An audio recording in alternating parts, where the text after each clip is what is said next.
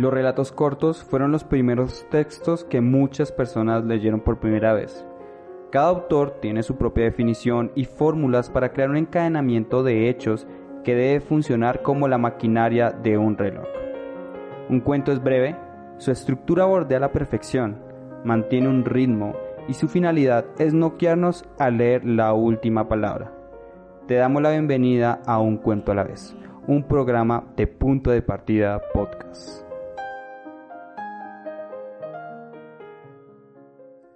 Hola, ¿cómo están todos? Mi nombre es Cristian Jiménez y les doy la bienvenida a otro episodio de Un Cuento a la vez. Recuerden que este programa hace parte de Punto de Partida Podcast. Hoy les traigo la lectura del cuento o relato corto de Gabriel García Márquez, La otra costilla de la muerte, un texto publicado en 1948. Antes de iniciar con su lectura, quiero invitarlos a que nos sigan en nuestras redes sociales. Ahí me encuentran como Cristian Jiménez, WL el del podcast es punto de partida punto podcast. Esto es en Instagram. También están nuestros perfiles en Facebook y no olviden suscribirse al canal de YouTube. Nos encuentran como Proyecto Punto de Partida. Todos estos programas, episodios del podcast también tienen una versión en video. Ahora sí, vamos con la lectura del cuento La otra costilla de la muerte del novel colombiano Gabriel García Márquez. Sin saber por qué, despertó sobresaltado. Un acre color a violeta ya forma lejido venía, robusto y ancho, desde la otra habitación, a confundirse con el aroma de flores recién abiertas que mandaba el jardín amaneciente. Trató de serenarse, de recobrar ese ánimo que bruscamente había perdido en el sueño. Debía ser ya la madrugada, porque afuera, en el huerto, había empezado a cantar el chorro entre las legumbres y el cielo era azul por la ventana abierta. Repasó la sombra la sombría habitación, tratando de explicarse aquel despertar brusco, esperando. Tenía la impresión, la certidumbre física de que alguien había entrado mientras él dormía. Sin embargo, estaba solo, y la puerta, cerrada por dentro, no daba muestra alguna de violencia. Sobre el aire de la ventana despertaba un lucero. Quedó quieto un momento, como tratando de aflojar la tensión nerviosa que lo había empujado hacia la superficie del sueño, y cerrando los ojos, boca arriba, empezó a buscar nuevamente el hilo roto de la serenidad. La sangre, arracimada de la se, le desajó en la garganta, en tanto que más allá, en el pecho, se le esperaba el corazón robustamente, marcando, marcando un ritmo acentuado y ligero como si viniera de una carrera desembocada. Repasó mentalmente los minutos anteriores. Tal vez tuvo un sueño extraño. ¿Pudo ser una pesadilla? No, no había nada en particular ningún motivo de sobresalto en eso. Iba en un tren, ahora puedo recordarlo, a través de un paisaje. Este sueño lo he tenido frecuentemente, de naturaleza muerta, sembrado de árboles artificiales, falsos, frutecidos de navajas, tijeras y otros diversos. Ahora recuerdo que debo hacerme arreglar el cabello. Instrumentos de barbería. Ese sueño lo había tenido frecuentemente, pero nunca lo produjo ese sobresalto. Detrás de un árbol estaba su hermano, el otro, su gemelo, el que había sido enterrado aquella tarde, gesticulando, esto me ha sucedido alguna vez en la vida real, para que hiciera detener el tren. Convenció de la inutilidad de su mensaje, comenzó a correr detrás del vagón hasta cuando se derrumbó, jadeante, con la boca llena de espuma. Ciertamente era un sueño absurdo, irracional, pero que no motivaba en modo alguno ese despertar desasojeado, cerró los ojos nuevamente, en las sienes golpeadas aún por la corriente de sangre, que le subía firme como un puño cerrado. El tren penetró a una geografía árida, estéril, aburrida, y un dolor que sintió en la pierna izquierda le hizo desviar la atención del paisaje. Observó que tenía, no debo seguir usando estos zapatos apretados, un tumor en el dedo central del pie, de manera natural y como si tuviera, estuviera acostumbrado a ello, Sacó del bolsillo un destornillador con el que extrajo la cabeza del tumor. La depositó cuidadosamente en una cajita azul. Se ven los colores en el cielo, en el sueño, y por la cicatriz vio asomarse el extremo de un cordón grasiento y amarillo. Sin alterarse, como si hubiera esperado la presencia de ese cordón, tiró de él lentamente, con cuidadosa exactitud. Fue una cinta larga, larguísima, que surgía espontáneamente, sin molestias ni dolor, un segundo después levantó la vista y vio que el vagón había sido desocupado y que solo en otro compartimiento del tren estaba su hermano vestido de mujer frente a un espejo, tratando de extraerse el ojo izquierdo con unas tijeras. En efecto, le disgustaba aquel sueño, pero no podía explicarse el por qué le alteraba la circulación, si las veces anteriores, cuando las pesadillas eran horripilantes, había logrado mantenerse la, serenidad. Sintió las manos frías, el olor a violetas y formalgida persistía y se tornaba desagradable, casi agresivo. Con los ojos cerrados, tratando de quebrar el tono alzado de la respiración, intentó buscar un tema trivial para hundirse para otra vez en el sueño que se había interrumpido minutos antes. Podía pensar, por ejemplo, que dentro de tres horas tengo que ir a, la agencia funeraria a cancelar los gastos. En el rincón, un grillo trasnochado levantó su cascabel y llenó la habitación con su garganta aguda, cortante. La tensión nerviosa empezó a ceder lenta pero eficazmente y advirtió otra vez la flojedad, la lasitud de los músculos. Se sintió tumbado sobre la colcha blanda y espesa, mientras el cuerpo, liviano, ingrávido, traspasada por una dulce sensación de beatitud y cansancio, iba perdiendo conciencia de su propia estructura material, de esa sustancia terrena, pesada, que lo definía, que lo sustituía, que lo situaba en una zona inconfundible y exacta de la escala zoológica y soportaba en su difícil arquitectura toda una suma de sistemas de órganos definidos geométricamente que le elevaban a la arbitrariedad jerárquica de los animales racionales. Los párpados, dóciles ahora, caían sobre la córnea con la misma naturalidad con que los brazos y las piernas se confundían en un conjunto de miembros que, lentamente, fueron perdiendo independencia, como si todo el organismo se hubiera revelado en un solo órgano grande, total, y él, el hombre, hubiera dejado sus raíces mortales para penetrar en otras raíces más hondas y firmes, en las raíces eternas de un sueño integral y definitivo. Oyó que afuera, del otro lado del mundo, el canto del grillo se iba debilitando hasta desaparecer de sus sentidos, que se había vuelto hacia adentro, sumergiéndolo a él en una nueva y descomplicada noción del tiempo y el espacio, borrando la presencia de ese mundo material, físico y doloroso, lleno de insectos y de acres olores de violetas y formadelgidos. Apaciblemente, envuelto en el tibio clima de serenidad codiciada, sintió la liviana de su muerte artificial y diaria. Se hundió en una amable geografía, en un mundo fácil, ideal, un mundo como diseñado por un niño, sin ecuaciones algebraicas, sin despedidas amorosas y sin esfuerzos de gravedad. No podía precisar cuánto tiempo estuvo ahí así, entre esa noble superficie de sueños y realidades, pero sí recordaba que bruscamente, como si le hubiera sido cortada la garganta por una cuchillada, dio un salto en el, en el lecho y sintió que su hermano gemelo, su hermano muerto, estaba sentado al borde de la cama. Otra vez, como antes, el corazón fue un puño que le vino a la boca y lo empujó a saltar.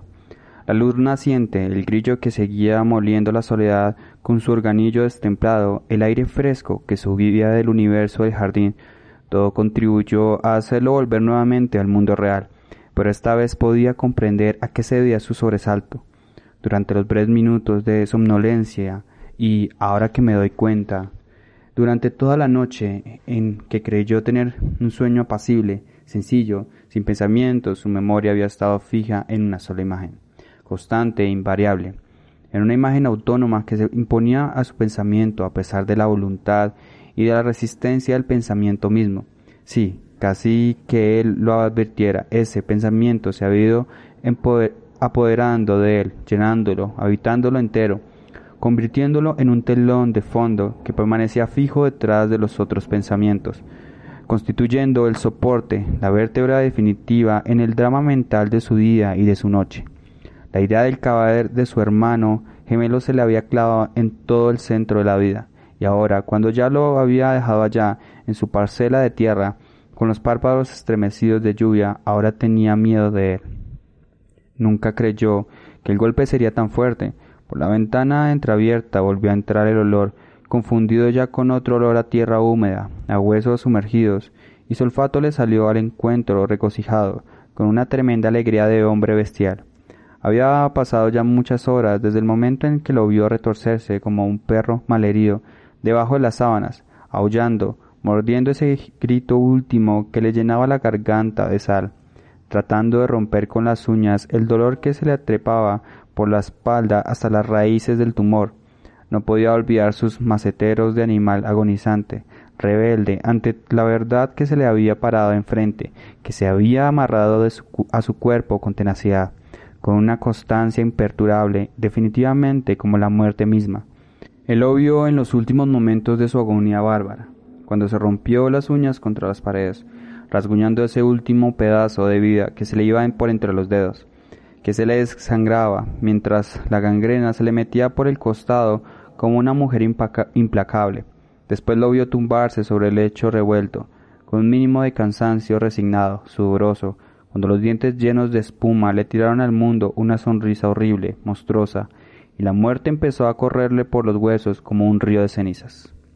Fue entonces cuando pensó en el tumor que había dejado de dolerle en el vientre.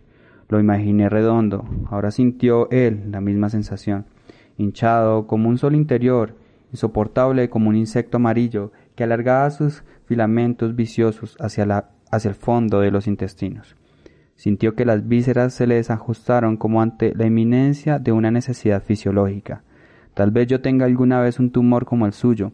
Al principio será una esfera pequeña, pero creciente que se irá ramificando, agrandándose dentro de mi vientre como un feto. Probablemente lo sienta cuando empieza a moverse, a desplazarse hacia adentro como una furia de niño sonámbulo, transitando por mis intestinos, ciego. Se llevó las manos al estómago para contener el dolor agudo, con las manos ansiosas tendidas hacia la sombra, buscando la matriz tibia, el útero hospitalario que no ha de encontrar nunca, en tanto que sus cien patas de animal fantástico se irán enredando en un largo y amarillo cordón umbilical. Sí, quizás yo, el estómago, como este hermano que acaba de morir, tenga un tumor en la nariz de las vísceras.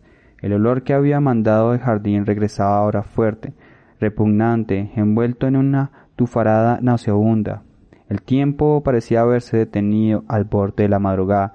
Contra el cristal del lucero estaba cuajado, cuajado, en tanto que la pieza vecina en toda la noche anterior estuvo el cadáver. Seguía empujando su fuerte mensaje de forma de ejido. Era ciertamente un olor distinto al del jardín. Este era un olor más angustioso, más específico que ese confundido olor de las flores desiguales. Un olor que siempre, después de conocido, relaciono con los cadáveres. Era el color, olor glacial y exuberante que le dejó el alejido fórmico de los anfiteatros.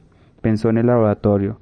Recordó las vísceras conservadas en alcohol absoluto, en las aves disecadas. A un, con, a un conejo saturado de formol se le vuelve dura la carne, se deshidrata y pierde su dócil elasticidad hasta convertirse en un conejo, perpetuo, eternizado, formalejido. ¿De dónde saldrá este olor? La única manera de contener la podredumbre si los hombres tuvieran formol entre las venas, seríamos como las piezas anatómicas sumergidas en alcohol absoluto. Oyó, allá afuera, el golpeteo de la lluvia creciente que venía martillando los cristales de la ventana entreabierta. Un aire fresco, regocijado y nuevo entró cargado de humedad. El frío de las manos se intensificó, haciéndole sentir la presencia del formol en las arterias. Como si la humedad del patio hubiese entrado hasta sus huesos. Humedad, allá, hay mucha humedad, pensó con cierto disgusto en las noches de invierno en que la lluvia traspasara la hierba y la humedad irá a dormir sobre el costado de su hermano, a circularle por el cuerpo como una corriente concreta. Le pareció que los muertos tuvieran necesidad de otro sistema circulatorio que los fuera precipitando hacia otra muerte irremediable y última. En ese momento deseaba que no lloviera más, que el viento fuera una estación eterna y dominante. Por lo que estaba pensando, le disgustaba la persistencia de ese tableteo húmedo sobre los cristales. Quería que la arcilla de los cementerios fuera seca, siempre seca, porque la inquietud pensar que pasada quince días, cuando la humedad empiece a correrle por el tuétano, ya no habrá otro hombre igual, exactamente igual a él debajo de la tierra. Sí, ellos eran dos hermanos gemelos exactos, que a primera vista nadie podía diferenciar. Antes, cuando estuvieran los dos viviendo sus vidas separadas, no eran sino dos hermanos gemelos, simples y apartados, como dos hermanos diferentes. Espiritualmente no había ningún factor común entre ellos, pero ahora, cuando la rigidez, la terrible realidad que se les trepaba por la espalda como un animal invertebrado, algo que se había disuelto en una atmósfera integral, algo que se pronunciaba como un vacío, como si a su costado se hubiera abierto un precipicio, o como si bruscamente le hubiera sido encernado de un hachazo la mitad de su cuerpo, no de ese cuerpo exacto, anatómico, sometido a una perfecta definición geométrica, no de ese cuerpo físico que ahora sentía miedo, ni de otro cuerpo que venía más allá del suyo, que había estado con él hundiendo en la noche líquida del vientre materno y se remontaba con él por las ramas en una genealogía antigua, que estuvo con él en la sangre de sus cuatro padres de bisabuelos y que vino desde, desde atrás, desde el principio del mundo, sosteniendo con su peso, con su misteriosa presencia, todo el equilibrio universal. Podía ser que él estuviera con la sangre de Isaac y Rebeca, que fuera su otro hermano el que nació trabado en su calcaña y que vino dando tumbos de generación en generación, noche a noche, de beso en beso, de amor en amor, descendiendo por arterias y testículos hasta llegar, como en su viaje nocturno, a la matriz de su madre reciente, el misterioso itinerario ancestral se le presentaba ahora doloroso y verdadero. Ahora que había sido roto el equilibrio y la ecuación resuelta definitivamente, sabía que algo faltaba en su armonía personal, a su integridad formal y cotidiana. Jacob se había libertado irremediablemente de sus tobillos. Durante los días en que su hermano estuvo enfermo, no tuvo esta sensación, porque el rostro demacrado, transfigurado por la fiebre y el dolor, con la barba crecida, se había diferenciado altamente del suyo. Con una vez que estuvo inmóvil, tendido sobre su muerte total, se llamó a un barbero para que le arreglara el cadáver.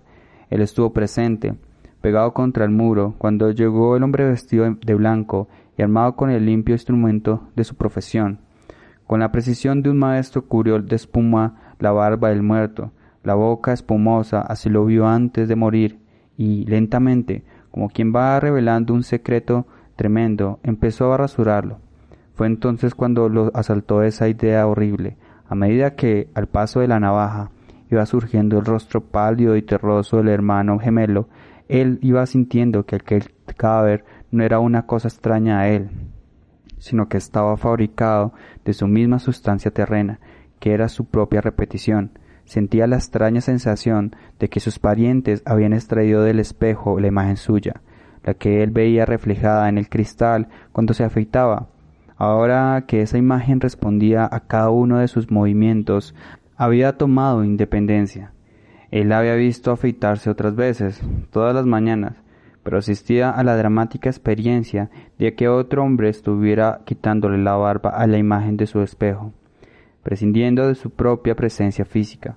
Tuvo la certeza, la seguridad de, que si en aquel momento se hubiera acercado a un cristal lo habría encontrado en blanco, aunque la física no tuviera una explicación exacta para aquel fenómeno.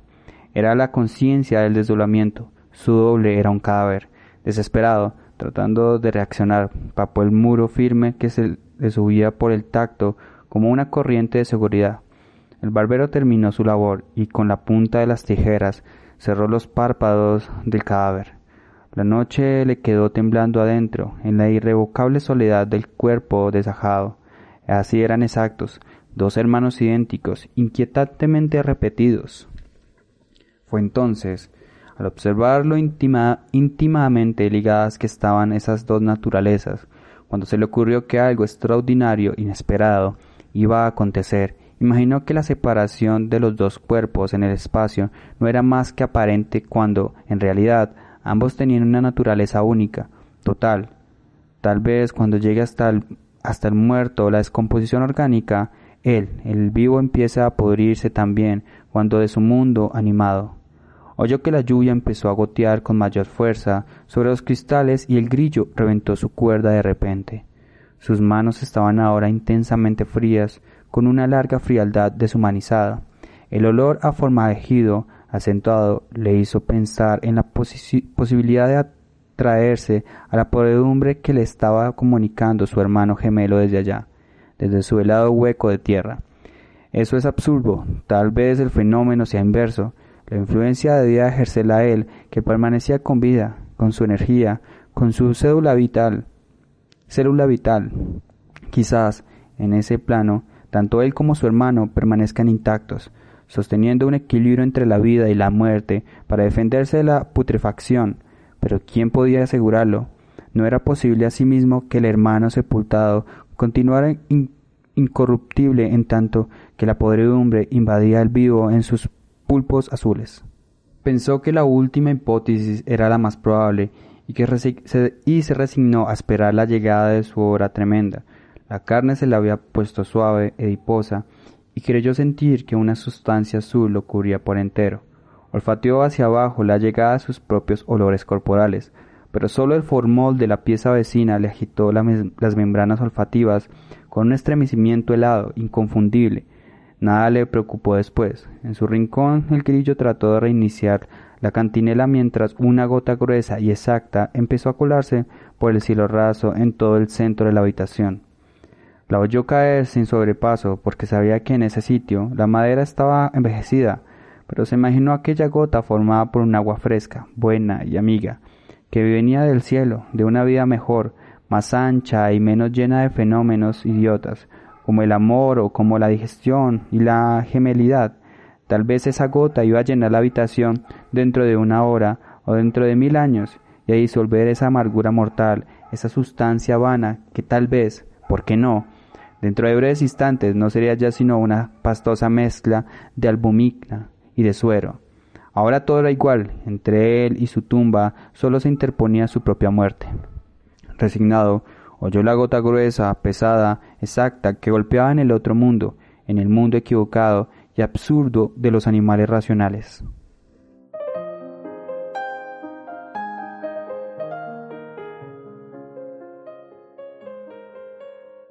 ¿Qué les pareció la lectura de este relato corto que se titula La otra orilla de la muerte, publicada en 1948 y escrita por el novel colombiano Gabriel García Márquez?